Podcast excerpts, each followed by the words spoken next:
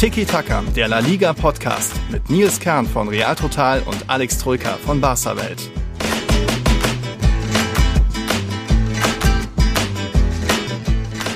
Überraschung, Tiki-Taka ist zurück. Also wir waren ja nie wirklich äh, weg, aber zwischen diesen heißen Temperaturen hatten wir eine ziemlich coole Idee, nämlich mal wieder eine neue Folge aufnehmen mit all den Hot Topics aus Spanien, und, um euch, liebe Zuhörer und Zuhörerinnen, etwas abzukühlen. Ähm, oder wie hättest du das formuliert, Alex?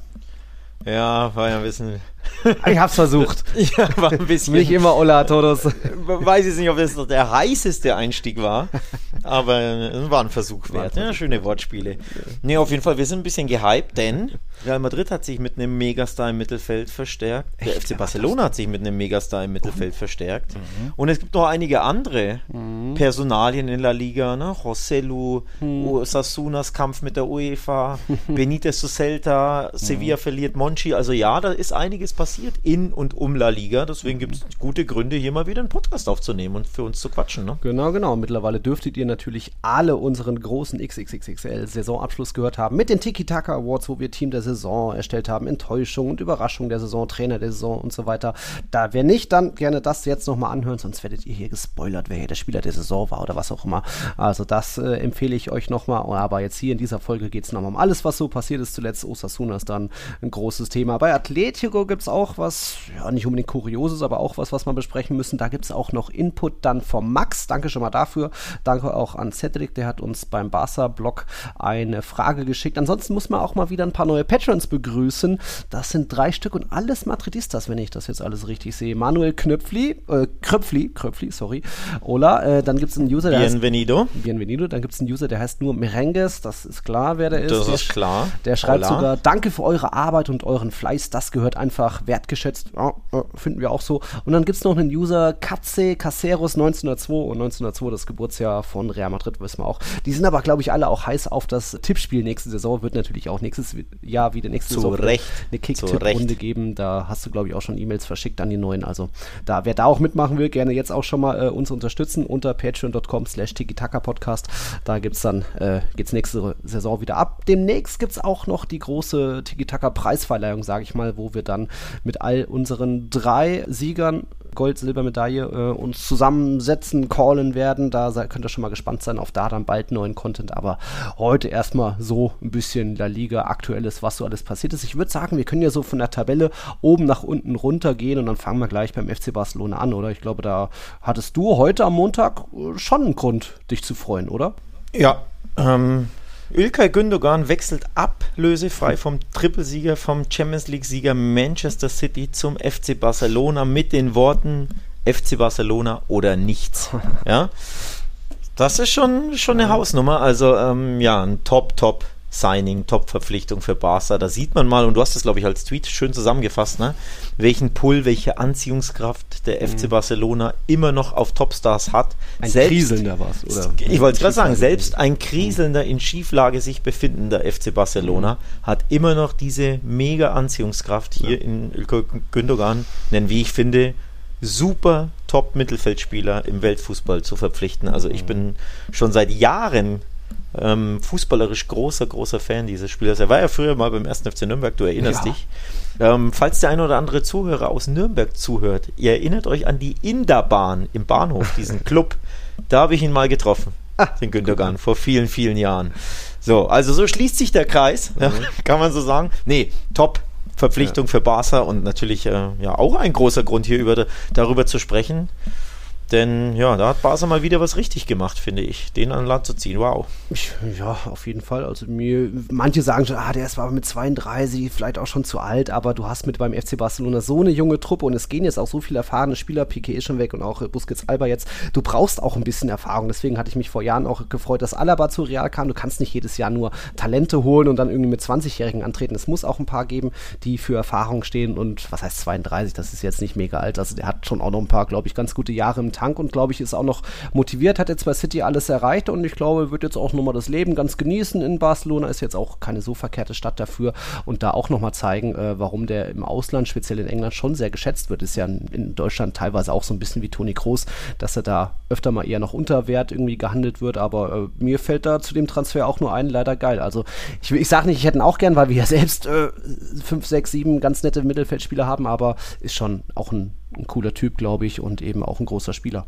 Ja, ich finde die Groß, ähm, der Großvergleich passt insofern ganz gut, weil er in der Nationalmannschaft auch irgendwie nicht so richtig Stamm ist und auch nicht so richtig anerkannt ist, wie mhm. ich glaube dann in Spanien passieren wird, dass Spanien äh, ganz anders auf Groß blickt als Deutschland und als die Bundesliga. Mhm. Ist ja ein altbekanntes ähm, Ding, mhm. dass Groß immer ja belächelt wurde, ja Querpass Toni und er verschleppt nur und er sprintet nicht und grätscht nicht und die Querpässe über vier Meter kann jeder so und in Spanien sieht man das ganz anders und da war er als absolute Weltklasse angesehen.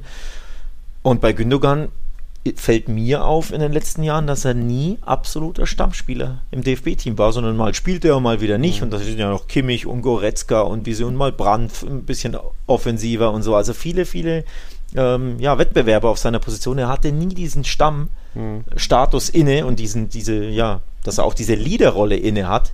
Komischerweise bei City ja, ist er einfach Kapitän, Kapitän ja, dieser Monstermannschaft, ja, ja. dieser Millionen-Milliarden-Mannschaft von Pep Guardiola, völlig unumstritten. Ja. Und bei Deutschland kann er nicht mal richtig Stamm sein. Ähm, deswegen wird er, finde ich, in Deutschland wahrscheinlich möglicherweise hier und da ein bisschen von der Allgemeinheit verkannt. Und da hingegen passt wahrscheinlich der Großvergleich. Ich glaube, er wird grandios zu Barca passen, zum spanischen Fußball passen. Jetzt unter Guardiola, ich glaube, sieben Jahre gespielt, ne? unfassbar lange mhm. Zeit ähm, dem Mastermind des Barcelonismus schlechthin. Ähm, von daher glaube ich, wird er sehr, sehr gut zum Fußball passen in La Liga und eben auch bei Barca selbst. Bin ich dann aber auch gespannt, ob dann auch das Barca-Spiel ein bisschen schneller wird und nicht mehr nur so ergebnislastig oder was weiß ich, unter Busquets stand es jetzt auch nicht mehr immer für das ultimative Tempo und direkt und Tiki-Taka ist lange her. Also da erwarte ich dann natürlich auch ein bisschen mehr, dass man dann äh, vielleicht auch den nächsten Schritt einfach mit dieser Mannschaft, sehr, immer noch sehr jungen Mannschaft geht, damit das auch ja, vielleicht ein paar mehr äh, 2-0-Siege zumindest gibt als jetzt die letzten Jahre die 1-0-Siege. Aber äh, bin ich bin ich eben gespannt drauf und ich glaube auch finanziell kein Risiko, ablösefrei hast du gesagt und auch das vertraglich, ich glaube zwei Jahre sind fest und dann noch die Option auf eins, ist ja auch genau. äh, jetzt nicht so, dass du dir gleich fünf, sechs Jahre einen an, ans Bein schnürst und dann hoffen musst, dass der, dass der irgendwie fit bleibt. Also ist doch, kann man jetzt echt nicht viel kritisieren. Nee, kann man echt nicht viel kritisieren und ähm, du hast die Erfahrung angesprochen, ich glaube, das ist ein, ein, großes Plus, ne? Du hast in, in Gavi und Petri ja immer noch so unfassbar junge Spieler, die aber jetzt schon in jetzt zwei Jahren Leistungsträger waren, also eigentlich zu stark in die Verantwortung genommen wurden dafür, dass sie so jung sind und so unerfahren. Mhm. Und ja, ähm, dass Petri jetzt auch zweimal sehr schwer verletzt war, lange ausgefallen ist, ne, letztes Jahr und dieses Jahr, ähm, hilft dir natürlich auch nicht. Also da war auch zu viel Belastung körperlich natürlich auch. Da hilft er dir enorm. Ähm, mit seiner Erfahrung, mit seiner Torgefährlichkeit. Er hat unfassbar wichtige Tore für Man City erzielt. Im mhm. FA Cup Finale jetzt gegen United hat er beide Tore zum Sieg geschossen als Beispiel. Ne? Hat Verantwortung übernommen, hat die Elfmeter geschossen. Also das ist wirklich ein Leader, der ist torgefährlich, ballsicher, technisch stark. Das vereint einfach alles, was du willst und dann so jemanden ablösefrei zu kriegen, ist echt ein Coup. Ähm, für Barca auch dahingehend wichtig, dass er jetzt dadurch, dass Busquets weg ist, ich persönlich glaube, dass wir Frenkie de Jong sehr viel häufiger auf der 6 sehen werden. Noch hat Barca natürlich keinen neuen Sechser. Sie suchen weiterhin mhm. einen. Aber allein, dass Gündogan da ist und der spielt halt im zentralen Mittelfeld, dann kann de Jong eins hinterrutschen und dann kannst mhm. du einfach die Doppel-8 Petri Gündogan ähm, aufstellen. Und das ist auch, das klingt schon nach sehr viel mehr Fußball als nur langweiligen 1 zu 0. Ne? Denn mhm. nochmal, ne? der, der, kann dir den letzten Pass liefern, ja. er liefert dir Ballsicherheit und eben diese Torgefahr, weil er ja gerne in die Spitze stößt, mhm. stößt und davon, keine Ahnung, 18, 16 Metern abzieht. So hat er viele Tore geschossen, Gündogan bei City. Also da mhm. kommt wirklich das gesamte Mittelfeldpaket, so wie ich mir einen Achter, einen zentralen Mittelfeldspieler wünsche und, und vorstelle. Und deswegen, das ist ein Top, eine Top-Verpflichtung, zweieinhalb Jahre, also zwei Jahre plus, plus eins, zwei plus eins Jahre ja, kann man wirklich nichts kritisieren, oder? Du ja. merkst schon, ich schwärme ein bisschen. Ja, nicht gerade zu Unrecht hier. Aktuelle Champions League Kapitän des Champions League Siegers ist schon mal eine Ansage. Wir bleiben aber noch bei euch im Mittelfeld, äh, ohne jetzt ganz groß auf Gerüchte einzugehen. Vielleicht, wer weiß, ob Frankie doch noch ein anderes Angebot bekommt. Jetzt gibt es irgendwie Parejo-Gerüchte. Und zu der generellen Personalie auch so das Thema Sechser, was du schon gesagt hast, hat uns Cedric, unser Tippspielsieger, eine Frage geschickt oder gestellt. Ich lese mal vor. Barca beißt sich bei der Suche nach einem neuen Sechser so sehr die Zähne aus, dass mittlerweile sogar Parejo wieder konkret auf dem Tisch liegt. Er ist eigentlich so ein bisschen Busquets leicht, gleiches Tempo, ähnlich gut am Ball, aber halt auch genauso alt. Was würde Alex von Elias Skiri vom 1. FC Köln als Übergangslösung halten, wenn dieses Jahr kein Gehaltsgefüge Geld in den Kassen ist? Er ist ablösefrei, einer der Top Sechser der Bundesliga diese Saison gewesen und in vielen Statistiken nicht so weit von zum Beispiel einem Brozovic entfernt, den es ja wohl leider nach Saudi-Arabien ziehen wird. Also hm, wer hättest du da jetzt an Skiri schon gedacht oder? Ja, komischerweise ist er mir nicht eingefallen, obwohl ich ja immer ablösefreie Spieler auf dem Zettel habe, weil ich so Hobby. Barca's Transferstrategie, ja, ja. Genau, Hobby äh, bin, wohl wissend um die finanzielle Lage meines Vereins. Und deswegen gucke ich ja immer und bin da immer großer Fan von, ja. ne? ablösefreie Spieler verpflichten. Also auch letztes Jahr Christensen war ja auch eine Top-Verpflichtung, wenn man ehrlich ist. Ne? Wenn du so einen Spieler, einen Stammspieler von einem Top-Team kriegen kannst, du zahlst keine Ablöse, hast ja mhm. alles richtig gemacht. Ähm, und wenn es nicht klappt, Kessier zum Beispiel kannst du optimalerweise ein Jahr später oder mhm. sei es eineinhalb, zwei Jahre später wieder für gutes Geld verkaufen. Deswegen bin ich immer Fan von ablösefreien Spielern. Mhm. Und dann finde ich schon, dass Barca sich ähm, mit Skiri äh, zumindest beschäftigen sollte. Ob er jetzt passt, vermag ich nicht hundertprozentig zu sagen, weil ich so ehrlich bin, ich schaue ja jede Woche Bundesliga, aber meist in der Konferenz und eher nicht so, dass ich jetzt mhm. den ersten FC Köln scoute und da ganz genau auf dieses mhm. oder jenes Spielerprofil äh, achte. Deswegen will ich mir nicht anmaßen zu sagen, ob er in La Liga bei Barca funktionieren würde oder ob er das Niveau dafür hätte. Dass er bei Köln herausragend war, steht außer Frage. Dass er ja ein Bundesliga-Topspieler auf seiner Position war, steht auch außer Frage für mich. Hat wirklich eine klasse Saison gespielt, hat auch immer wieder Tore geschossen, ist ein Abräumer, ist ballsicher. Aber von Köln zu Barca, I don't know. Ich fürchte und glaube, dass ihn die Scouts und äh, Sportdirektoren Barsas eher nicht so auf dem Zettel haben, weil sie wahrscheinlich nicht unbedingt in, Skö in Köln scouten, mhm. sondern dann doch wieder bei Inter. Ne? Brozovic, mhm. glaube ich, ist auf dem Zettel. Ja. Sie träumen von Subimendi, Xavis ja, Lieblingsspieler ja, und der will bleiben. Der wird bleiben, beziehungsweise der, der Verein wird ihn auch nicht verkaufen mhm. wollen. Ähm, also Barca scoutet halt eher in La Liga und dann bei den großen Vereinen, bei Köln, glaube ich, da schauen sie eher nicht drauf, obwohl sie es eigentlich machen sollten. Mhm. Ob er dann passt, ne? muss dann ja. der jeweilige Scout und Manager entscheiden. I don't know. Und Parejo? Ja. Wäre jetzt kein klarer Sechser, also glaube, ja, Qualität halt, theoretisch wäre schon da, aber. Aber auch nur im Ballbesitz und gegen den Ball ist er ja wirklich zehn Nummern schwächer als Busquets. Also Busquets hat ja immer noch eine viel bessere schwächer? Positionierung, finde ich schon.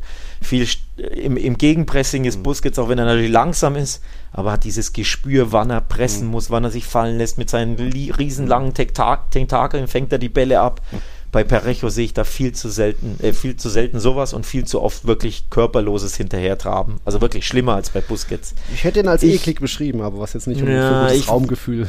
Äh, also steht. mit Ball klar, ne? Der verteilt ja. dir den Ball, ist ballsicher, hat diese Ruhe, die, die Busquets auch hat, die zum spanischen Fußball und zu Barca gut passt. Mhm. Aber ich habe ja jetzt Gündogan und Busquets und Frankie de Jong da eh schon. Mhm. Also brauche ich das ja nicht. Ich finde, Barca bräuchte wirklich eher den Brozovic-Typen, also einen, einen zweikampfstärkeren mhm. ähm, Sechser, der da auch mal abräumt, der auch mal einen umfegt. Sollte doch muss. Kessier sein, aber. Ja, aber der ist auch eher Bayern-Fan. Äh, ich habe gerade tatsächlich gerade. Hast du es auch gesehen? Das das ja, das Bild. Ja, ich habe es gerade gesehen, tatsächlich. Ja. Ähm, wurde mir gerade zugeschickt. Während wir live hier aufnehmen, habe ich es aufs Handy bekommen. Ja. Also, lange Rede, kurzer Sinn. Wenn ich mir aussuchen könnte, Brozovic, Skiri, Parejo, wäre wär Parejo discarded. Also würde ich, ne, mhm. ne, würd ich gar nicht wollen, auch wenn er mhm. ablösefrei ist. Ja, Brozovic würde mir besser gefallen, aber mhm. der kostet ein bisschen was, ne? Mhm. Also ja. sind wir wieder bei Skiri, der wäre ablösefrei und ist ja. ein typischer Sechser. Ja. Also schwierig, ne? Du merkst schon, für Barca ist das eine, eine Mammutaufgabe, da einen guten Sechser mhm. zu finden.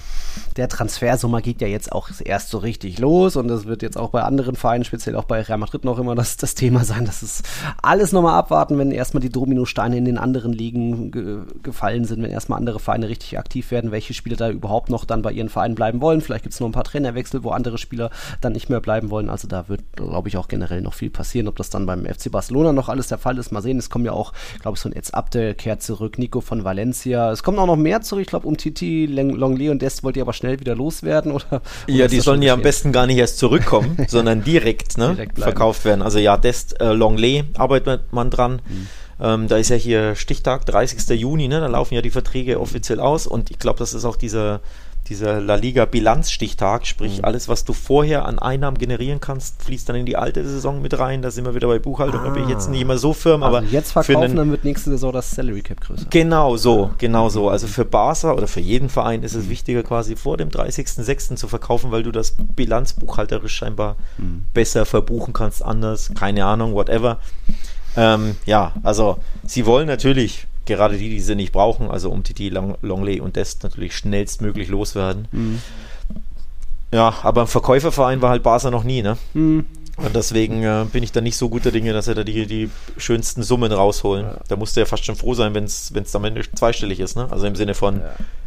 10 bis 15 Millionen für Longley, Wäre schon eine gute Sache. Mich würde es nicht wundern, wenn es am Ende siebeneinhalb sind, mhm. weil sie einfach nicht gut verhandeln können und weil jeder Verein weiß, ja. naja, ihr seid unter Druck, ne? ihr das braucht jede, jede Kohle, ihr habt eine schlechte Verhandlungsposition, ihr müsst die um die Dies und Longleys dieser Welt loswerden, sonst könnt ihr die mhm. anderen gar nicht einschreiben. Ja. Also bieten wir natürlich nicht viel. Das ja. ist die Krux. Ne? Mhm. Okay. Fällt dir noch was ein zum FC Barcelona, was du loswerden willst?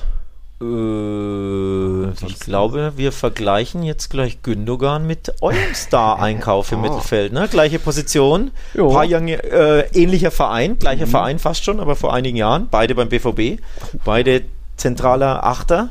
Mhm. Kann man gut vergleichen, auch wenn der eine, was, zwölf Jahre jünger ist, nämlich Jude Bellingham. 13 dann sogar, ja. 13 also sogar? Wird jetzt, na gut, Jude Bellingham wird äh, über, übermorgen wird der dann doch 20 Jahre alt, also dann sind es doch nur 12, aber puh es hat sich natürlich angebahnt und man, es war nur eine Frage der Zeit, wann es soweit äh, offiziell sein würde. Und jetzt ist er da. Also ich glaube, die Bundesliga verliert schon wieder äh, im zweiten Jahr in Folge den größten Star, vielleicht den größten internationalen Star nach Haaland. Und der wechselt jetzt nach Spanien und das ist für mich erstmal ein ganz großes Zeichen für, er hat sich nicht für Geld entschieden. Er hätte bei den Manchester Clubs oder wo auch immer in der Premier League deutlich mehr verdienen können als bei Real Madrid, was nicht heißt, dass er bei Real Madrid arm wird. Aber das ist für mich schon mal beeindruckend, dass er sich da, dass die Entscheidung da so ausgefallen ist für den großen Club, für das Projekt. Er hat ja auch auf seiner Pressekonferenz verraten, wie, wie geil er gemacht wurde auf dieses Projekt mit diesen vielen jungen Spielern, als ihm das vorgestellt wurde von José Angel Sanchez, dass er fast umgefallen ist, als er den Trophäenraum gesehen hat. Also der ist schon wirklich, der hat, glaube ich, richtig viel Bock auf Real Madrid, auf die nächste Prüfung. Und äh, bei mir ist immer so ein bisschen Bauchschmerzen Engländer in Spanien, aber andererseits dieser Engländer hat halt schon die Auslandserfahrung. Also der ist jetzt schon seine zwei, drei Jahre äh, weg aus der Heimat gewesen. Deswegen äh, bin ich da ziemlich guter Dinge, dass sich dieser Transfer voll lohnen wird äh, mit 103 Millionen Euro fix plus irgendwie mögliche 20 Prozent, wie war das, äh, variable Sachen nochmal, ist das auch ein Preis, wo man sagen kann, okay, ist doch irgendwie ganz gut gelaufen. Also ich weiß nicht, da, da hat, hätte doch bestimmt auch City 150 locker geboten. Also auch da äh, gibt es, glaube ich, sehr wenig, sehr, sehr wenig zu, zu kritisieren an diesem Transfer. Also Bellingham ist bombastisch, was der schon gezeigt hat. Nicht nur als Spieler, sondern auch als Typ, wie eklig der auch sein kann, wie der nicht verlieren kann. Eigentlich manchmal auch vielleicht zu deutlich kann er nicht verlieren. Aber ähm, ich glaube, der bringt schon Hunger, Talent, Ehrgeiz mit Wille. Und wenn er dann noch irgendwie seine Knieprobleme aktuell jetzt äh, übersteht, dann kann das was Geiles werden, oder? Und jetzt muss ich sagen, leider geil. jetzt passt ähm, diese Aussage, dieser Slogan. Mhm. Ja, wirklich ein Monster-Transfer. Ich meine, die Summen sind wir ja eh gewohnt mittlerweile. Ne? Früher ja. bei 100 Millionen ist ja gesagt, ja, aber, äh, aber ja. mittlerweile ist das halt leider normal geworden, mhm. dass die Spieler so teuer sind. Und dass dieser Spieler dieses Geld wert ist, daran habe ich überhaupt keinen Zweifel. Also ja. ich finde, das ist auch ein absoluter Monster-Transfer, ähm, der das Geld auch wert ist klar, akklimatisieren musst du dich erstmal in Spanien. Mhm. Es wird natürlich dringend notwendig, notwendig, sein, dass du die Sprache sprichst. Klar, dass mhm. du die erlernst. Aber ansonsten sehe ich da wenig Gründe, da irgendwie irgendwas kritisch zu sehen. Also ich mhm. glaube, der wird auch gran grandios gut funktionieren. Ähm, und allein das Alter, ne? Also wenn er, wenn er seinen Vertrag erfüllt und verlängert, hast du halt zehn Jahre Ruhe auf dieser Position. Mhm. Das werde ich nicht behaupten, er wird zehn Jahre bleiben. Ich glaube, früher oder später wird er schon nach England gehen, ja. weil er einfach Engländer ist. Aber ich hätte jetzt keinen Schiss, dass er schon in zwei oder drei Jahren abhaut, sondern ja. er hat da richtig Bock auf dieses Projekt, auf diesen Verein. Ja. Ähm, hat sich das bewusst ausgesucht, bei Real zu spielen und ist top motiviert. Und äh, ich fürchte, wird Real Madrid sehr, sehr viel weiterhelfen. Mhm Also ja, leider geil. Wie gesagt, Top-Transfer für mich. Ja, hat auch so ge gesagt, wie, wie viel er lernen will. So, da ging es dann um große Modricen und Bellingham sagte so, was ich gerade von Modric und Groß mitnehmen werde, wird unglaublich sein. Ich werde wie ein Schwamm sein, der alles aufsaugt. Sie werden nach der ersten Woche wahrscheinlich genervt von mir sein. Also der hat auch seine paar Witzchen gemacht, auch irgendwie Ken Sidlow, den hat er gelobt, so I'm a big fan und so weiter. Das, ist, das war wirklich eine beeindruckende Pressekonferenz, das mit 19 Jährchen. Ich habe schon ja, Spieler gesehen, die mussten die PK abbrechen. Das war Ida Militao zum Beispiel, was jetzt passieren kann. Manche Spieler sind introvertiert, können nicht so öffentlich, sind eher schüchtern, aber der äh, 19 Jahren. Warum musste er dann nochmal abbrechen? Ich habe das nicht. Dem ging es dann nicht mehr gut. Er hat seine, seine, die ersten 5, 6, 7 Fragen beantwortet und dann wurde ihm einfach so schwindelig und äh, musste. Also Aufregung oder was? Aufregung primär, ja. Also das, das können halt manche nicht. Ist halt so. Und äh, jetzt zuletzt Frank Garcia, Prime Diaz, die Präsentation, das waren auch mehr so die maschinellen Antworten. So, ja, ich freue mich und ja, Real Madrid. Aber das hier Bellingham war irgendwie eine ganz andere Erscheinung. Also ja. da schon mal fast den, den Preis zurückgezahlt, auch wenn er noch keine erst einzige Minute gespielt hat. Die große Frage ist jetzt natürlich, äh, Real Madrid hat jetzt irgendwie sieben Mittelfeldspieler, also mit, auch mit Ceballos wurde verlängert, äh, Große Modric, die Verlängerungen wurden auch zuletzt bekannt gegeben, genauso wie mit Nacho. Also da vier Spiele abgegeben, vier sind schon gekommen, vier haben verlängert. Jetzt ist der Kader noch nicht fertig, aber speziell das Mittelfeld, da sind jetzt die großen Fragezeichen. Dürfen denn die Jungen wirklich ran? Und einerseits habe ich da Hoffnung, dass es nicht mehr nur primär das 4-3-3, also mit nur drei Mittelfeldspielern sein wird, sondern im Saisonfinale hat Ancelotti öfter mal auch jetzt das so eine Art 4-2-3-1 spielen lassen, sprich, wo du dann eher mal, ich will nicht sagen, das sind dann fünf Mittelfeldspieler, weil Vinicius wird ja trotzdem dann links sein, aber das könnte ich ihr dann eher noch einem weil werde da rechts äh, außen zutrauen und dann vielleicht auf dieser Zehnerposition doch einen Bellingham oder mal einen Ceballos oder auch mal noch einen Modric. Ähm, sprich, da glaube ich, werden schon mal primär mehr Mittelfeldspieler kommende Saison spielen, daran glaube ich. Und ich glaube auch einfach daran, dass jetzt wirklich Modric und Groß haben verlängert. Äh, ob das wirklich das letzte Jahr ist, ist noch nicht äh, entschieden. Das werden die auch nochmal sich das Jahr jetzt die Saison anschauen. Aber dass jetzt ein Modric von zehn Spielen vielleicht nur noch vier oder fünf vom Beginn an macht höchstens und Groß dann die anderen fünf oder sechs vielleicht bekommt, sodass du wirklich immer zwei Junge in der Startelf hast, ähm, dass, äh, dass da Ancelotti auch mehr und mehr sich, sich äh, traut, auf die Jungen zu vertrauen, wo natürlich schon viel Vertrauen da ist, aber von Chuameni muss mehr eingesetzt werden. Natürlich braucht auch ein Bellingham eigentlich quasi sofort einen Stammplatz mit der Summe. Da äh, bin ich sehr gespannt, wie, wie, wie da das Mittelfeld regelmäßig aussehen wird. Wie gesagt, öfter mal 4-2-3-1 daran, glaube ich. Aber mal schauen, bin ich gespannt. Also ich glaube, es gibt da zu viele Spieler. Das tut ja einem einer Mannschaft auch nicht unbedingt gut, wenn da, sagen wir mal, zwei fast immer auf der Bank sitzen und gar nicht spielen. Mhm. Also ich kann ehrlich gesagt nicht verstehen, warum A. Ceballos verlängert hat, mhm. also verlängern wollte, mhm. bleiben wollte und warum ihn der Verein behalten wollte und in seinen Vertrag verlängern wollte. Wenn man A. Bellingham holt für die 8 und mhm. B. Brahim Diaz zurückholt, der der offensivere ist. Der hat bei Milan fast immer auf der 10 gespielt, mhm. also ein klarer offensiver Mittelfeldspieler, wohingegen B, äh, Bellingham natürlich die, die typische 8 ist und den ganzen ja. Rasen beackert, ist Diaz wirklich der, der Offensivstärkere, der, der auf der 10 spielt, ja. der kreativ ist, der dribbelstark ist. Also du hast da zwei Neuzugänge für quasi zwei verschiedene Positionen und Spielstile warum brauche ich denn dann Ceballos noch, der ja eh schon so unfassbar selten und wenig gespielt hat, der nicht vorbeikam an Chuameni, an Groß, an äh, Kamavinga, wenn er dann im Mittelfeld mhm. spielte und an, an Modric. Und jetzt kommen zwei neue für zwei Positionen, für die 8 und die 10 und Ceballos bleibt trotzdem ist mir ein absolutes Rätsel, warum, wie gesagt, A, der Verein ihn überhaupt verlängert und B, warum er bleiben will. Geh doch einfach zu Betis, ja. Das ist eh seine, ja. seine Liebe. Mhm. Die hätten ihn liebend gern zurückgenommen. Er war ablösefrei doch sogar. Mhm. verstehe ich nicht. Also ich finde, das ist ein Fehler von Vereinssicht und von Spielersicht, dass Ceballos verlängert. Und auch Brahim Diaz wird, glaube ich, wieder sehr, sehr wenig Einsatzzeit ja. bekommen. Also würde mich nicht wundern, ich, ich hau jetzt schon einen Take raus, mhm. Brahim Diaz, Laie im Winter.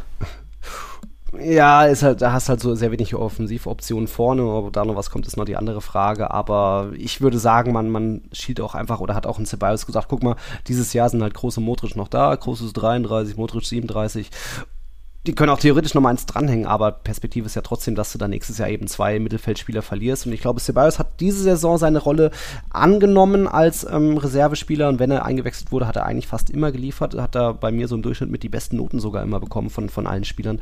Und ähm, dass er da auch das Vertrauen von Ancelotti bekommen hat und sich mit dieser Rolle ein bisschen abgefunden hat, dass das dann gleich vier Jahre sind, Verlängerung, warum nicht auch zwei plus eins oder so.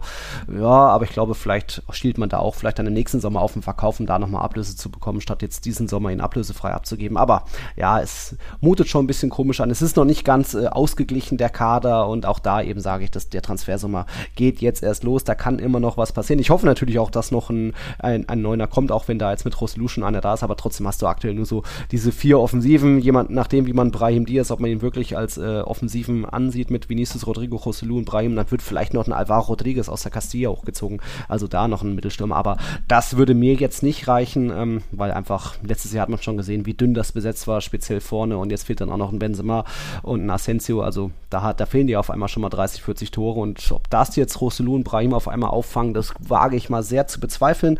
Aber auch da sage ich, ein Roselu, glaube ich, könnte gut in diesem 4-3-3 ähm, funktionieren vorne und wenn dann öfter mal wieder das 4-2-3-1 ist, da könnte dann auch ein Rodrigo vorne funktionieren, weil Rodrigo braucht eher noch so einen Mann in seinem Rücken, in 10, ob das dann Modric, Bellingen ist, wie auch immer. Ähm, deswegen könnte ein Florentino Perez und Co. auch sagen, nö, das reicht. Aber ich glaube, sie schauen sich jetzt erstmal noch an, welche Dominosteine wo umfallen, ob vielleicht doch noch ein Kane sich das überlegt und aus London weg will oder diese Causa mit dem einen Franzosen, was da noch so passiert, ob jetzt Paris doch ihn jetzt verkaufen will und muss. Wie gesagt, man darf, darf dort nichts glauben, was dort schon berichtet wird, aber es ist auch nicht so möglich. Es kann alles passieren da in der Causa und das ein Perez interessiert wäre, wenn ein Mbappé für irgendwie um die 200 zu haben wäre, glaube ich, würde er da mit anbeißen, aber da, da gehen jetzt noch ein paar nette, lustige Tic-Tac-Wochen sechs, acht Wochen ins Land, bis, bis wir da eine Entscheidung haben, glaube ich. Oder wie, wie siehst du das? Ja, ich will äh, erstmal noch was zu Ceballos sagen, mhm. weil er hat doch mehr gespielt, als ich es in Erinnerung hatte. Mhm. 30 La Liga-Spieler immerhin absolviert. Oh. Zwar nur, ich glaube, 19 oder so von Anfang an, wenn ich das richtig ja. sehe, aber immerhin 30 von 38 Sp Spielen äh, eingesetzt werden, ist ja trotzdem, mhm. ja, besser, als ich es irgendwie, ja. irgendwie im, im, im, Kopf hatte. Ähm, von daher ja, aber trotzdem, der Punkt bleibt ja, ne? Du hast den Bellingham, ganz klar, mhm. jemanden, der jetzt Stamm spielt, also da wird, da gibt es weniger Einsatzzeit und der Offensivmann ist Brahim Diaz, also seine Ar äh, Einsatzzeit wird definitiv geringer werden, da bin ich mir sehr sicher. Mhm. Deswegen hundertprozentig verstehe ich seine Verlängerung nicht und auch, wie gesagt, aus Vereinssicht, da bin ich auch bei dir, vier Jahre verlängern, Alter, also zwei plus eins hätte ja wirklich gereicht. Mhm. Also ja, pff Finde ich auch ein bisschen schade. Ich hätte ihn persönlich, so ehrlich will ich sein, ihn gerne bei Betis gesehen. Ja? Ich mhm. finde, der hätte dem Verein gut getan und ihm selber, ähm, weil spielerisch, also als Typ mag ich ihn nicht unbedingt, aber spielerisch fand ich ihn schon immer sehr, sehr geil. Ähm, sehr, sehr cooler. Äh, zentraler spanischer Mittelfeldspieler, wie man ihn kennt. Mhm. Und deswegen hätte er mir bei Betis sehr gut gefallen. Deswegen finde ich es ein bisschen schade. Aber gut. Schauen wir mal. Schauen wir mal, ne? So. In Zukunft, ja. Äh, und dann generell die Offensive. Joselu, ich, ich sag, Joselu ist ein geiler Kicker, der sich jetzt extrem entwickelt hat, der jetzt elf Jahre lang quasi bei kleineren, schlechteren, in Anführungszeichen, Clubs gespielt hat. Sorry an alle Eintracht-Fans und Hannover-Fans und so weiter, aber der jetzt elf Jahre lang, ja, dafür gekämpft hat, für zu diesem Tag, um zurückzukehren zu Real Madrid, teilweise bei Abstiegsmannschaften gespielt hat, wo dann auch die Mitspieler entsprechende Qualität hatten und nur jede zweite Flanke, wenn überhaupt angekommen ist. Und trotzdem kam der, ich glaube, bei, bei Alaves hat er fast die Hälfte der Saisontore erzielt und jetzt auch bei, bei Espanyol natürlich. Er ist der drittbeste Torjäger der Saison gewesen. Ich glaube, in den letzten zwei Jahren hat nur ein Spieler noch mehr Tore gemacht in der Liga, das war Benzema. Logisch, weil Lewandowski erst ein Jahr da war, aber das sind schon mal beeindruckende Statistiken. Er ist der kopfballstärkste Spieler der Liga mit äh, Murici vorne. Also da wird er auch Real Madrid Madrid so eine neue, eine bessere äh, Option im Strafraum geben, weil jetzt Benzema auch nicht mehr das ultimative Kopfball oder eine Luftdurchsetzungsmonster war. Und von dem her freue ich mich sehr für einen Joselu, der da eben gezeigt hat, dass er Madridista ist. Äh, Dani Carvajal ist sein Schwager. Die haben äh, zwei Zwillings Zwillingsschwestern geheiratet. Er war beim Champions League-Finale 2022 mit Real Trikot in Paris vor Ort. Also ähm, der wird schon auch ziemlich brennen für den Verein und äh, hat da auch eine eher eine durchaus emotionale Pressekonferenzpräsentation abgegeben und äh, auf den freue ich mich. Aber ja, noch ein Neuner, der dann auch äh, noch mehr das Weltklasse-Format hat. Rosselou könnte das ein Franzose sein, ein Neuner, äh, der Weltklasse-Format hat? Wie ich gesagt habe, nächstes ist unmöglich. Aber nächstes ist unmöglich. Aber Giroud zu bekommen wird einfach schwer sein. Ne? ah, Giroud habe ich immer gesagt, wäre für mich ein, Benze, ein guter Benzema-Backup. Aber jetzt wird ja, das große, wirklich auch nicht schlecht. Mhm. Hat aber verlängert mit seinen, ich glaube, schlanken 36 bei Milan. Das ist ja, ja kein Alter für Italien. Ne? ähm, nee, aber du weißt ja, worauf ich hinaus äh, will. Das andere Thema dieses Sommers, das da so ein bisschen köchelt und schwelt, ist halt mhm. einfach Kylian Mbappé. Mhm. Und ich plaudere jetzt mal aus dem Nähkästchen, auch für dich. Ich habe mich mit Real Total Experte Philipp Knopp unterhalten vor einer halben Stunde oder wann. Das war vor unserem Call. Jetzt bin ich und pass auf, jetzt hau ich mal einen raus. Das ist nicht mit Philipp abgesprochen. Er weiß gar nicht, dass ich das hier raushau, aber Spoiler. ich mache es einfach mal. Er hat gesagt, er legt sich fest. Mbappé wechselt diesen Sommer zu Real Madrid? Ist er sich sicher, dass das Mm. passiert? So, wer, wer wäre ich, einem Real Madrid-Experten zu widersprechen? Außer natürlich, du widersprichst ihm selbst. Aber ich kann mich ja nicht aus dem Fenster lehnen und sagen, auf keinen Fall wird das passieren. Ich finde es interessant, dass ein Real Madrid-Experte sich so klar äußert und aus dem Fenster lehnt. Er hat gesagt, er ist sich hundertprozentig sicher, dass er diesen Sommer kommt. Nicht, dass er generell kommt, sondern diesen Sommer schon. Finde ich bemerkenswert. In der Weiß Causa Philipp da mehr? Teufel tun und mich nochmal aus dem Fenster liegen, so wie letztes Jahr. ja, es ist alles möglich. Wie gesagt, wenn Paris jetzt wirklich sagt, okay, der will wirklich gehen nächstes Jahr ablösefrei, dann müssen sie ihn jetzt verkaufen oder Katar will dann, dass er verkauft wird, aber pff, ich, ich, ich kann mir das noch nicht vorstellen, dass wirklich ähm, PSG den gehen lässt und nicht doch eher auf das Jahr, äh, das quasi letzte Vertragsjahr spekuliert, so wie es damals schon war und dann ihm doch noch ein unendlich, niemals ausschlagbares äh, Angebot setzt und noch die, die Pistole an, die, an den Kopf von der Mutter, wie das vielleicht damals war und auch noch Macron dabei und der Scheich. Ich ich bin einfach, ich habe einfach zu viel Angst, wieder verletzt zu werden. Deswegen sage ich, kann ich mir irgendwie nicht vorstellen, dass es wirklich jetzt passieren wird. Aber klar, es ist trotzdem, es ist trotzdem möglich, dass so, so unrealistisch bin ich jetzt auch nicht. Aber Ähm, ich ich finde es spannend aus äh, verhandlungstaktischer Sicht, Hm. weil ja, er ist ja wieder nächstes Jahr ablösefrei. Da könnte man ja sagen, ne, es gibt ja gar keine Notwendigkeit für Real Madrid, da irgendwie irgendwelche Fantasiesummen, verrückte, verrückte äh, Summen da zu bieten. Aber sie sind natürlich gebrandmarkt hm. durch den Dance letztes Mal. Als sie dachten, ja, dann kriegen wir ja ablösefrei und dann kam er einfach nicht, weil er seine Meinung geändert hat. Und sie haben halt dieses Jahr Bedarf, weil sie ja unbedingt einen richtigen Neuner vorne brauchen von Weltklasseformat, auch wenn sie auch Rossellou haben. Also ist der Druck ja dann doch irgendwie bei Real. Gleichzeitig gibt es das Argument, ja, aber eigentlich solltest du trotzdem warten. Warum soll ich jetzt hier 200 Millionen für eine Saison bieten, für einen, der nächstes Jahr ablösefrei ist?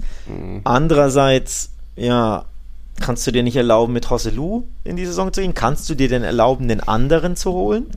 Also Thema, sagen wir mal, Osimen oder, oder Harry Kane, um dann doch nächstes Jahr Mbappé zu holen, dann hast du ja auch für ein Jahr für Kane oder Osimen 100 Millionen gezahlt, was wirtschaftlich auch wieder keinen Sinn macht. Also ganz, ganz schwierige Gemengelage für Real Madrid. Ne? Holst du dir jetzt den anderen, weil du sagst, ich PSG verhandeln macht eh keinen Sinn, die gehen mir nicht ab. Aber dann nächstes Jahr sag, äh, ruft er dann an und ja, ich will doch kommen im Winter. Ablösefrei, diesmal habe ich es mir überlegt und dann holst du ihn und dann hast du aber einen 100 Millionen Mann in Kane, Osimhen und Mbappé. Hm? Also schwierig aus Real Madrid Sicht, ne? Was, was du da machst. Und gleichzeitig braucht PSG halt kein Geld, ne? Denen ist ja Geld völlig egal. Die, die können ja betrügen, wie sie wollen und Geld drucken und Geld erfinden. Also wenn du denen jetzt 150 bis 200 bietest, das ist ja denen einfach wurscht. Das hat ja keine Bedeutung für die. Also ganz, ganz schwere Und wenn, wenn, Lage Perez, für Real. wenn Perez bei Al-Khelaifi anruft, dann wird er erstmal vier, fünf Mal geghostet, ignoriert, bis, bis Al-Khelaifi wirklich rangeht. Die hassen sich ja auch. Also ich glaube einfach, diese Saison wird bei Real Madrid nochmal so eine Art Übergangssaison. Das letzte Jahr mit Ancelotti. Äh, da kann man jetzt nicht die ganz großen Kunststücke und neuen Sachen erwarten, frischen neuen Wind. Auch das letzte Jahr mit Modric groß. Es sollte auch das letzte Jahr mit Benzema werden. Der hat sich halt kurz vorher nochmal anders entschieden, okay. Und deswegen glaube ich, wird das, wird man da jetzt nicht gleich wieder nach dem was heißt wieder nach dem Triple greifen, wird man da jetzt nicht in den Mund nehmen. Wir wollen, ja, die werden sagen, wir wollen, wir sind Real Madrid, wir wollen um jeden Titel spielen, bla bla. Aber ich glaube, man kann jetzt nicht die ganz großen Sprünge erwarten, weil eben doch auch irgendwie einkalkuliert eher ist, ja, wir holen uns Mbappé dann eben nächstes Jahr ablösefrei. Dass das auch passieren wird, es steht auch nochmal auf einem anderen Blatt, weil, wie gesagt, das sollte auch 2000, wann war es, 22 der Fall sein. Aber Wer weiß, ich könnte mir trotzdem vorstellen, dass es irgendwie dann doch bei diesen Vieren da vorne bleibt oder noch, noch mit Alvaro fünf da vorne. Und am Ende vielleicht, wer weiß, kommt doch noch irgendwie so ein Edin Dzeko oder so. Wäre auch okay, aber na. das- Ja gut, der, ähm, äh, der, der ist jetzt nicht- der, der, der Rodrigo, den, den Namen habe ich jetzt gesucht, ist mir kurz nicht eingefallen. Kann natürlich auch die falsche Neun spielen oder die, ja, wie auch immer, wuselnde Neun, muss ja nicht die falsche Neun sein. Hat ja diesen Torriecher. Also ich könnte mir wirklich überlegen, dass sie, dass sie da tatsächlich so in die Saison gehen, auch wenn es ultra leichtsinnig wäre, weil sie eben sagen, nächstes Jahr haben wir Pay for Free, wir probieren dann nochmal alles und vielleicht sendet er ja Signale. Ähm, weil nochmal, wenn du jetzt 100 für Kane ausgibst, ich sage jetzt einfach mal Kane, weil ich glaube, der will weg und der wäre für 100 irgendwas zu haben, glaube ich. Ähm, und dann nächstes Jahr kriegst du ihn. Ich, hab- ich habe zu Philipp zum Beispiel gesagt, ich würde eher darauf setzen, dass Mbappé nächstes Jahr ablösefrei wechselt. Und ich fände es gar nicht so falsch, wenn sie Kane trotzdem für einen 100er holen, weil du dann, Achtung, jetzt kommt was, Achtung, Mbappé links, Harry Kane in der Mitte und Vinicius rechts spielen könntest Dann hat Philipp natürlich gesagt, Vinicius, die linke Seite ja, gehört ihm. Nein, auf keinen Fall. Ja, aber genau da will halt Mbappé auch spielen. Das ist ja, der lässt sich auch immer nach links fallen, mhm. empfängt da den Ball, läuft über links, zieht nach innen. Also selbst wenn du ihn auf die auf die neuen stellst, nominell, zieht er der trotzdem immer in seinen linken Korridor, wo er am liebsten spielt. Und dass er eine Diva ist, brauche ich dir ja nicht erzählen. Dass der macht, worauf er Bock hat mhm. auf dem Feld, ist ja offensichtlich. Und da gehört halt nicht nur dazu, gar nicht nach hinten zu arbeiten, sondern wirklich da zu spielen, wo er Lust hat. Also wenn der nach links will und du hast da Vinicius, dann stehen sie auf den Beinen, dann musst du ja irgendeine Option wählen, die, die besser passt für beide. Und da wäre gar nicht so verkehrt, Vinicius vielleicht auf rechts zu stellen. Mal nur als Frage, als Option. Und dann könntest du Kane holen und könntest einen Mbappé holen und könntest ein Top-Trio da vorne im Angriff haben mit Rodrigo als Backup. Mhm. Vorstellbar? Ja, nein? Äh, eigentlich nein. nicht, weil Vinicius nur okay. nichts kann, aber nichts ist unmöglich in der Causa. Also am Ende wird Vinicius der neue Neuner. Haha, nein, das, das ist das Unwahrscheinlichste von allen Dingen wahrscheinlich. Ja, ähm, da wird man, müssen wir einfach gespannt bleiben. Dann hol dir, dann hol dir Sadio Mané von den Bayern, die wollen den eh loswerden, kriegst du für einen schlanken 20er, 15er und quetsch ihn da vorne rein als auch, ja, falsche Neun für eine Saison. Ja, irgendwann brauchst du, kannst ja. die mit. Also nur mit Rosselu und Rodrigo kann man machen, aber eine komplette Saison, mein, du musst, ne, musst du auch Verletzungen einkalkulieren. Das ist schon zu dünn. Hättest du doch hier äh, Asensio und, und Hazard und Mariano Diaz behalten sollen. Ja, dann hättest du wenigstens irgendwelche Leute, die du vorne reinstellen kannst. Ja. So hast du alle drei abziehen äh, lassen und jetzt hast du vorne keinen ja, und mehr. dann da auf einmal kam Benzema auch auf die Idee, oh, ich will übrigens auch gehen. Also das ist schon viel. Also da muss was kommen vorne. Ja. Irgendwas muss da kommen. Das, solange habe ich auch Bauchschmerzen, bis da nicht noch ein richtig guter Neuner ist, aber abzusehen schwierig, weil Harvard jetzt auch irgendwie weg, auch wenn der jetzt kein klarer Neuner war und äh, alles andere, hm, Ceco, Cavani, äh, sehr schwierig. Also da wird es noch ein bisschen was zu diskutieren geben, bestimmt hier bei Tiki Taka. Wir haben jetzt eine gute halbe Stunde schon mit Barca und Real verbracht. Wir haben natürlich noch ein paar andere Vereine. Wir gehen da jetzt dann mal zum Tabellendritten. Denn bei Atletico passiert aktuell, ich will nicht sagen, was Kurioses, aber etwas, was jetzt nicht unbedingt direkt mit, was, mit der sportlichen Entwicklung zu tun hat. Ähm, dort geht, gibt es eine Diskussion, ähm, steht zur Debatte die Rückkehr zum alten Logo.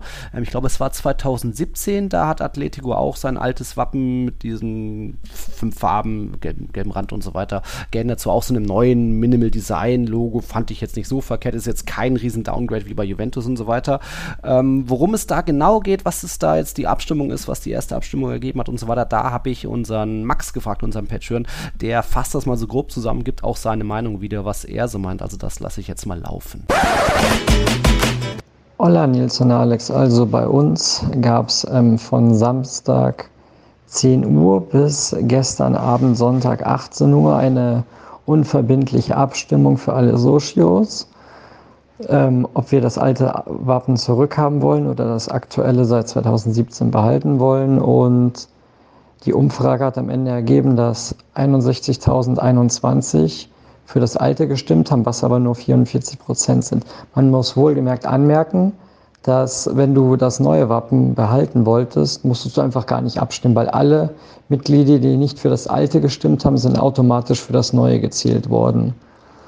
Und ich persönlich bin für das Wappen, was wir aktuell haben, weil es mir persönlich einfach besser gefällt, mit dieser leichten Rundung, mit dem Blau außen herum, weil mir hat dieser goldene Rand nie wirklich gefallen oder dieser gelbe. Ob jetzt der Bär ähm, aktuell auf dem Wappen zur anderen Seite guckt wie beim alten und auch nicht in braun und so gehalten ist, sondern alles in blau, ist mir relativ schnuppe. Da mache ich mir viele Feinde mit Sicherheit wieder, aber ist halt meine persönliche Meinung. Und ähm, unser CEO, Gilles Marin, hat jetzt gesagt, dass es demnächst eine verbindliche Umfrage geben wird zwischen den Socios, ähm, weil wahrscheinlich viele auch nicht mitgemacht haben, somit dann automatisch fürs ähm, Neue gezielt wurden, obwohl sie vielleicht gar nicht dafür waren, keine Ahnung. Jedenfalls wird es eine verbindliche Zählung geben und danach wird dann, wird dann das Wappen entschieden. Also wenn mehr als 50 Prozent für das neue, äh, für das alte Wappen wählen, dann gibt es das alte zurück. Ich bin ja nur gespannt, ob es dann wieder so ist, wenn die Leute nicht abstimmen, ob die dann automatisch fürs Neue gezählt werden. Wann das ist und so wissen wir nicht, aber wir werden es sehen. In dem Sinne, bis bald. Ciao, ciao. Okay, danke Max dafür. Ich glaube, aktuell gibt es auch eine Stimme von Präsident Enrique Cerezo, der auch soweit sagt, von wegen, das ist jetzt kein Problem, was ihn groß betrifft. Und er meint halt so, ja, wenn die Leute das wollen, zurückzukehren, dann ist es so. Aber ist eben noch vieles unklar, äh, wie dann und wann die neue äh, Abstimmung offiziell dann sein soll, dass es dann auch wirklich alles Sources mitkriegen. Denn Alex, so richtig offiziell, öffentlich waren das nicht. Man hat da so ein paar Meldungen bekommen, aber irgendwie so offizielle Mitteilung vom, vom Club selbst haben wir vergeblich gesucht, weil das dann ja. doch irgendwie eher im Geheimen lief. Komisch, ne? Komisch, ne? Man, man hat das Gefühl, dass der Verein ja müde war, ob der ständigen Beschwerden der, der Fans, mhm. ja, zurück zum alten Logo, dies, das, ne, die sehr unzufrieden waren mit dem Logo-Change, die der Tradition natürlich da sehr angetan sind und äh, den Verein da immer wieder genervt haben und dann, mhm. ja, Zähneknirschen, okay, dann stimmt ihr Sozios mal ab, mhm. aber offiziell sagen es keinem. verkünden, sagen wir, äh, tun wir es nicht, damit so wenig wie möglich mitbekommen, damit wir das Ding ja nicht wieder ändern müssen, mhm. weil eigentlich wollen wir es ja nicht. So. Ja. Also dieses Gefühl habe ich tatsächlich, weil ja auf offiziellen Kanälen oder Vermeldungen findet man nichts, sondern offenbar heißt es ja, Socios haben da eine Mail bekommen, dass ja. sie abstimmen können. Ja, wer checkt denn mhm. ständig seine Mails vom Verein? Ich kriege von Barca als Mitglied auch immer Mails, die landen bei mir im Werbung, äh, im Werbungordner, da gucke ich ja nie rein. Also ich würde das gar nicht mitbekommen, wenn, ja. wenn der FC Barcelona das machen würde.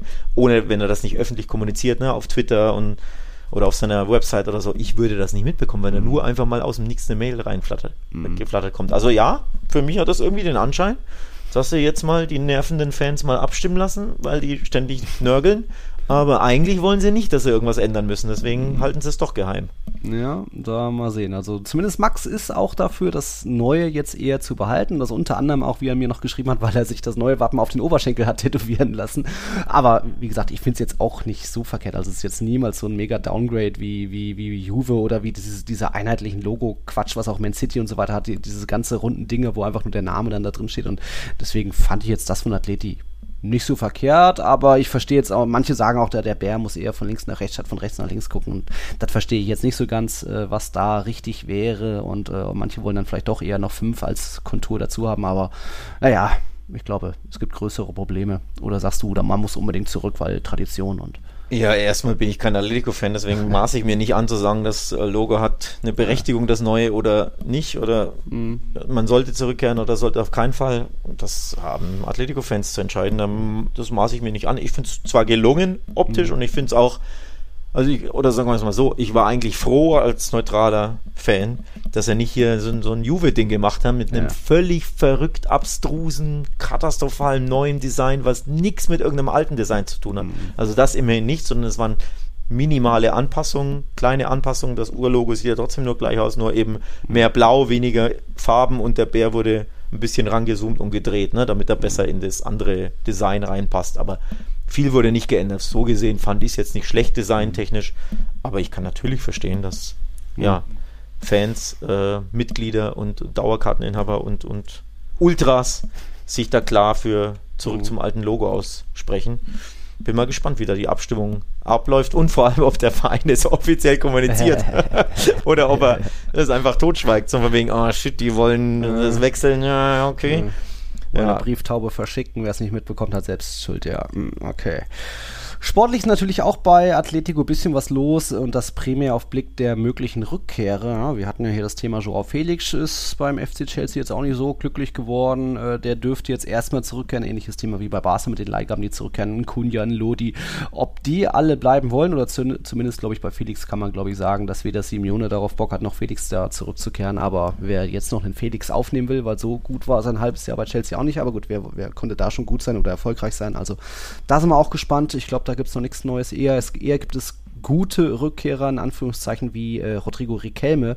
Der hat ja bei Girona mit für Furore gesorgt, einige Scorer gesammelt mit seinen 23 Jahren. Also der, glaube ich, ähm, könnte für neues Atletico stehen. Samuel Lino wird von Valencia erstmal zurückkehren. Ob der dann noch bleibt, ist auch noch natürlich die Frage. Aber ich glaube, da gäbe es schon ein paar interessante Namen bei Atletico, um ein bisschen so die Verjüngerung voranzutreiben und irgendwie da ja, eine, eine neue Mannschaft aufzubauen rund um Griesmann.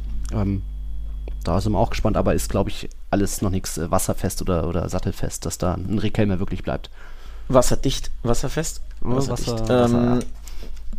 Ich hau jetzt mal einen, einen Take raus, der ziemlich hot ist und der mir gleichzeitig, während ich ihn ausspreche, ein bisschen wehtut. Ja glaube, wer richtig gut zu Atletico passen würde oder ihnen sehr, sehr gut zu Gesicht stehen würde, wäre, Achtung, Jordi Alba.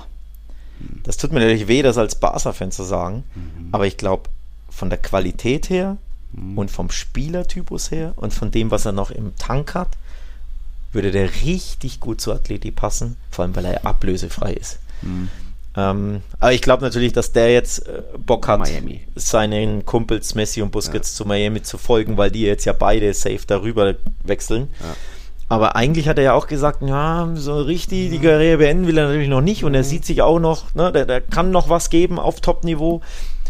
Also sollte ein Atletico-Angebot haben, oder anders gesagt, als Atletico mache ich dem wirklich ein Angebot. Ich will den unbedingt als Atletico haben. Mhm. Aus Basis-Sicht, wenn ich den dann im Atletico-Trikot sehe, dann tut es mir wieder weh, so wie damals David Villa, der hat uns abgeschossen, Luis Suarez hat uns abgeschossen und Atletico zum Meister gemacht und Jordi Alba würde auch, glaube ich, richtig gut bei denen funktionieren. Aber das wäre ein Transfer, den finde ich aus La Liga-Sicht, aus neutraler Sicht, finde ich den richtig spannend für Atletico. Mhm. Ob sie ihn natürlich bekommen, sei mal dahingestellt. Aber ja, das wäre so eine Personalie, die wollte ich nur mal in den Raum werfen. Oder wie siehst du das? Ja, also wenn er noch den Anspruch hat, Champions League zu spielen und nicht unbedingt sein Heimatland verlassen will, dann Real Madrid und Real Sociedad kommen da jetzt nicht unbedingt in Frage. Also äh, why not? Und ich glaube auch Regilon ist jetzt zurück. Warum nicht Real Sociedad? Was ja, ist da die? Die wollen eine junge Mannschaft aus Basken, die sind zusammengewachsen, zusammengeschweißt. Ach, so meinst du das? Kein, kein, kein Platz. Ach so meinst du das nur wegen... Ah, okay, okay, okay. Ja, für, so einen, für so einen... Ja gut, er könnte jetzt auch mal zurück zu Valencia, aber da ist halt nur Chaos und Abstiegskampf, aber ja. Er hat ja Anspruch, nochmal Champions League zu spielen. Das, ja, ja, ja. davon ja. ich zumindest aus. Verstehe, verstehe. Ja. Dann ist Atletico kein schlechter Call, auch weil der jetzt wieder ein bisschen Bedarf ist auf der Linksverteidigerposition nach äh, Regilon. Ja gut, zur, zur Not äh, im besten Fußballeralter Mitte 30 rufst du halt in Italien an und klapperst da mal ja. klapperst da mal die Meilen der Clubs ab und da geht eigentlich in der Regel immer was, ne? Ähm, mhm. Also nochmal, ich finde, ich finde es einfach schade, ähnlich wie bei Busquets oder eigentlich identisch wie bei Busquets, dass mhm Ende seiner Barca-Karriere oder seiner Karriere auf dem höchsten Niveau kommt mir zu früh. Mhm. Ich finde, der Mann hätte mindestens noch eine Saison, wenn nicht sogar zwei im Tank auf hohem Niveau zu spielen. Und da würde Atletico mhm sehr, sehr gut passen vom Verein her. Mhm. Na, da musst du nicht mit denen, musst du nicht die Champions League gewinnen, aber du bist halt Top 3, Top 4, kannst mal Champions League Halbfinale, Viertelfinale, da geht immer mal was, kannst mal einen Pokal hier oder da mal abräumen, wenn du einen guten Run hast und da passt der sehr gut hin. War ja jetzt sogar bei der Nations League ja wieder gesetzt als Kapitän. Ja, ne? stimmt. Bei La Roja. Das ist ja auch bemerkenswert. Der Mann ist eigentlich vertragslos ja. und vereinslos und ist Kapitän bei der Nationalmannschaft und gewinnt mit denen die Nations League. Ähm, aber das, ich sehe es ehrlich gesagt wie Luis de la Fuente. Ich finde, der Mann ist noch gut genug, auch für mhm. La Roja. Also nur weil er jetzt, weil ihn Barca aus finanziellen Gründen äh, aus der Tür gedrängt hat, das machen sie ja leider bei mehreren. Luis Suarez war ja das gleiche Thema. Mhm. Heißt das nicht, dass der finished ist, dass der washed ist. Deswegen interessante Personal, bin ich gespannt. Aber Vamos war wer. Vamos a ver. Okay, wir überspringen die Teams auf den Plätzen 4, 5 und 6 und kommen zum siebten. Der hat sich ja eigentlich für die UEFA Conference League qualifiziert, dadurch, dass Real Madrid die Copa del Rey gewonnen hat und so dieser Platz dadurch frei wurde. Es wäre eh die, die Mannschaft dann gewesen, also Osasuna stand auch im Pokalfinale, hat sich jetzt dann doch noch für Platz 7, ähm, Platz 7 gesichert. Ähm, was an sich schon mal ein, eine, eine fantastische Nachricht ist. Wir haben Osasuna regelmäßig gelobt. Ja, und jetzt heißt es auf einmal, der Traum könnte noch platzen. Also da ist noch nichts entschieden. Es gibt nur, wie sagt man das, von der, dem Disziplinarausschuss der UEFA gibt es die Empfehlung, Osasuna aus dem Wettbewerb auszuschließen. Und das aufgrund Geschehnisse, die in der Saison 2013-14 waren. Da ging es primär um so äh, Spielmanipulationen in den letzten, am letzten Spieltag, glaube ich, wo dann irgendwie Betis Geld geboten wurde, damit die gegen den Gegner gewinnen. Osasuna ist letztendlich trotzdem abgestiegen. Osasuna hat dann ein paar Jahre später auch Strafen dafür erhalten, also um das so ganz grob schnell zusammenzufassen. Und jetzt heißt es bei der, bei der UEFA, oh, ähm, dafür müsste noch bestraft, bestraft werden auf internationalem Niveau, weil wie gesagt, national gab es Strafen da schon. Ist das erstmal so ganz kurz äh, korrekt zusammengefasst? Das ist so, wie ich es auch mitbekommen habe. Mhm. Ja, ein ganz, ganz wirrer, komischer Fall, aber ja, so hatte ich es auch ähm, mhm. gelesen. Aus Osasunas Sicht natürlich, boah, extrem bitter, ne? Die sich da, ja, im Endeffekt haben sie der UEFA, glaube ich, Doppelmoral vorgeworfen. Ne? Wie war das Statement?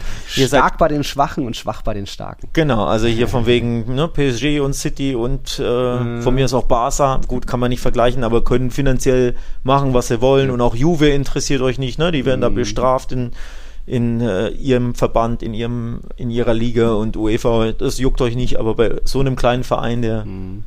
froh ist, alle, was, 20 Jahre überhaupt mal, 30 Jahre, whatever, mhm. in den in Europa zu spielen oder nach Europa zu kommen und dann zack bestraft werden. Boah, ist schon hart schon hart. Ja, Entscheidung eben noch nicht gefallen, aber die UEFA sagte eben, also Osasuna war das letzte Mal in der Saison 2006 und 2007 international tätig und dann, wie gesagt, eben erst 2014 kam es zu dieser Manipulation und ich glaube auch ein bisschen Geldveruntreuung und so weiter.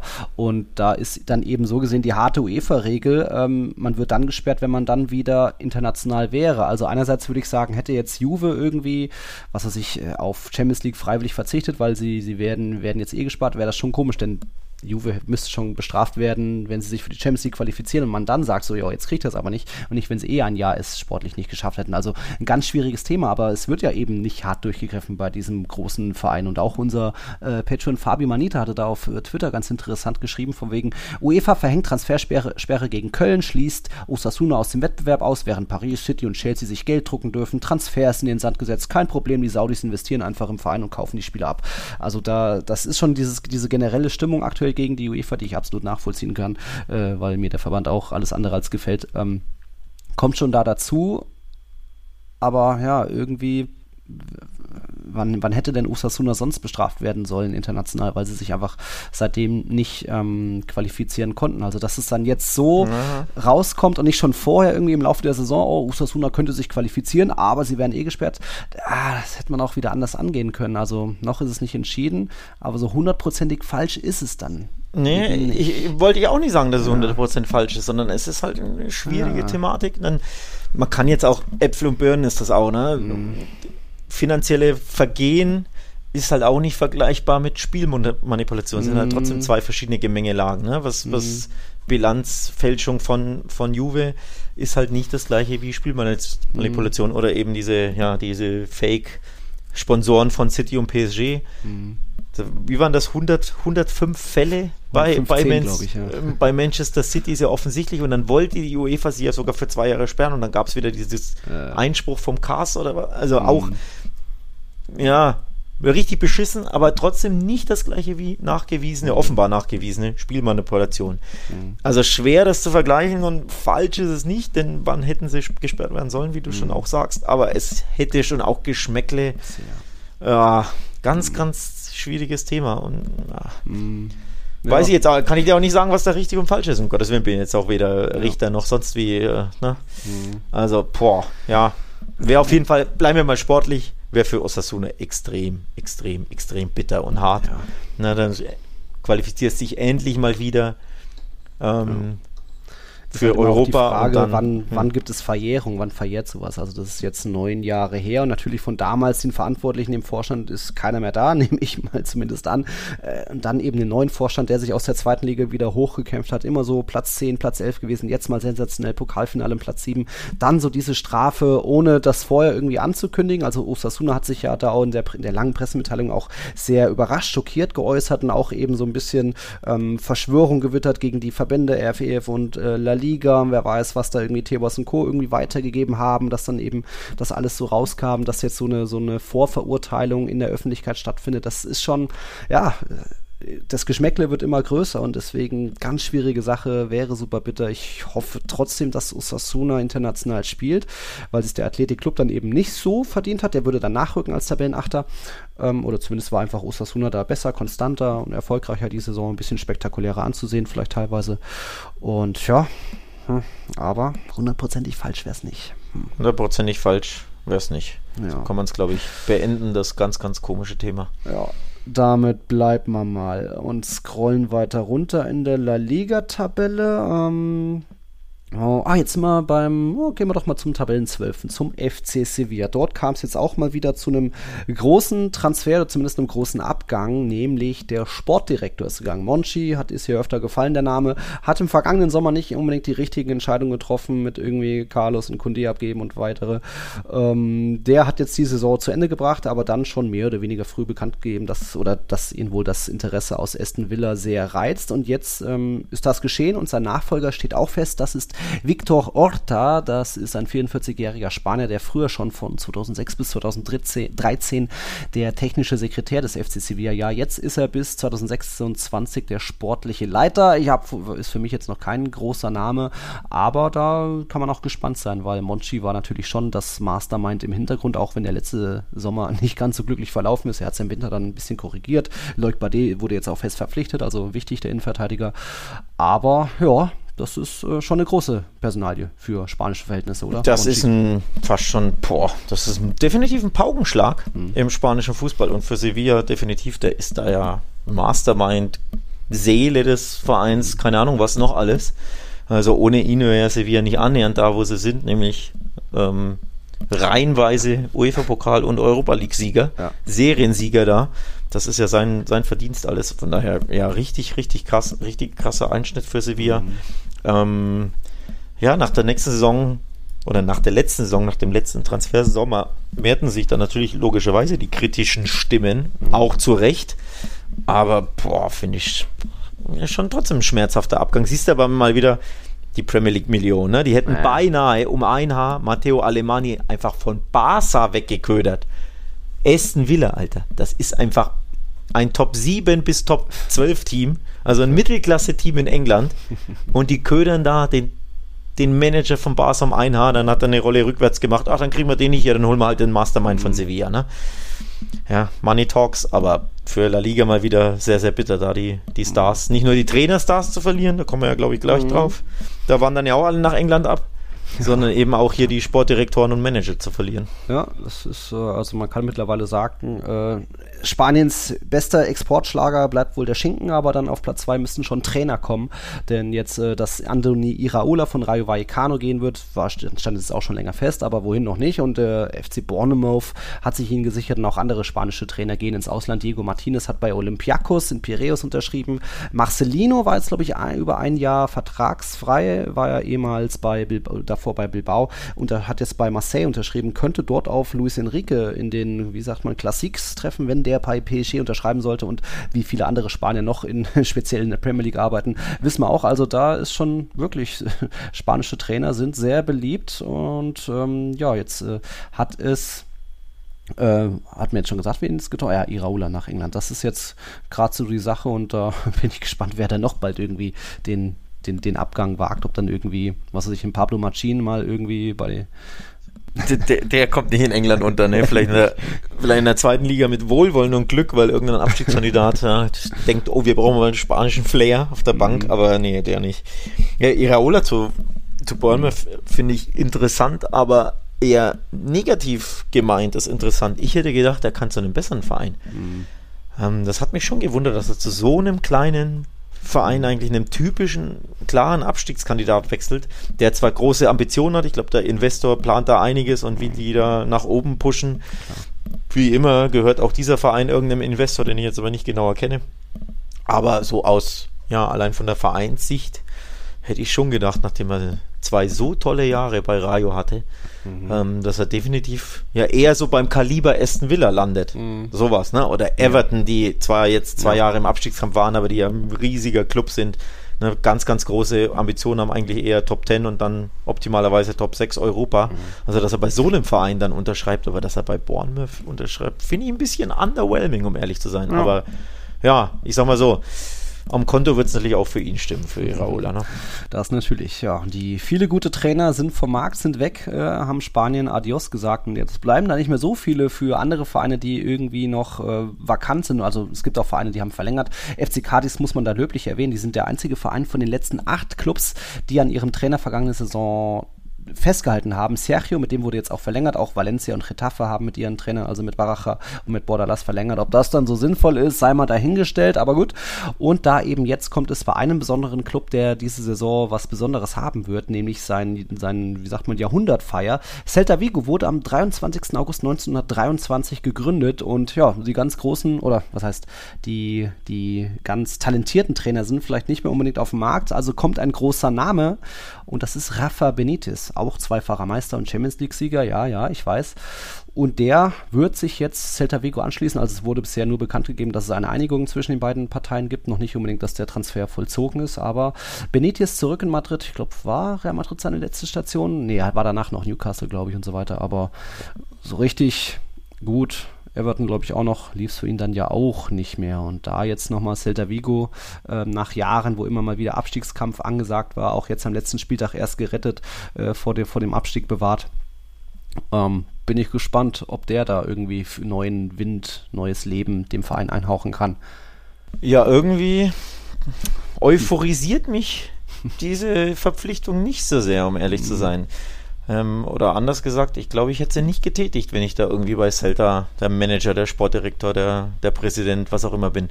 Äh, zuletzt war er bei Everton. Mhm. Ähm, seine nach Real Madrid 2016 übrigens, ne? Ist ein bisschen ja, her, dass er bei Real gegangen wurde. Ja. Newcastle United, da war er drei Jahre lang und dann ist er zu äh, nach China und dann zum FC Everton und dann wurde er, glaube ich, entlassen wegen auch ja nicht so performt, wie sich die Toffees das erwarteten. Er steht jetzt auch nicht für offensiven Fußball, sondern eher für ja, konservativen Fußball, wie ich immer fand oder mhm. finde klar kannst du jetzt argumentieren, ja, ein bisschen mehr Fokus auf Defensive und gegen den Ball arbeiten tut Zelda gut, denn mhm. genau das machen sie seit Jahren nicht. Jo. Seriös und gut. Verteidigen und gegen den Ball arbeiten und pressen. Aber ja, ich meine, gut, mit Celta kann egal wer eigentlich 12. bis 14. werden. Ne? Da musst du jetzt kein Supertrainer für sein. Mhm. Am Ende werden sie wahrscheinlich irgendwo dort landen und dann kann man sagen, ja, war gut, war schlecht. Aber so richtig Euphorie in mir entfacht das nicht, dass ich sage, oh, die werden jetzt auf einmal um Europa mitspielen oder so. Irgendwie glaube ich, nee. Ja. nee.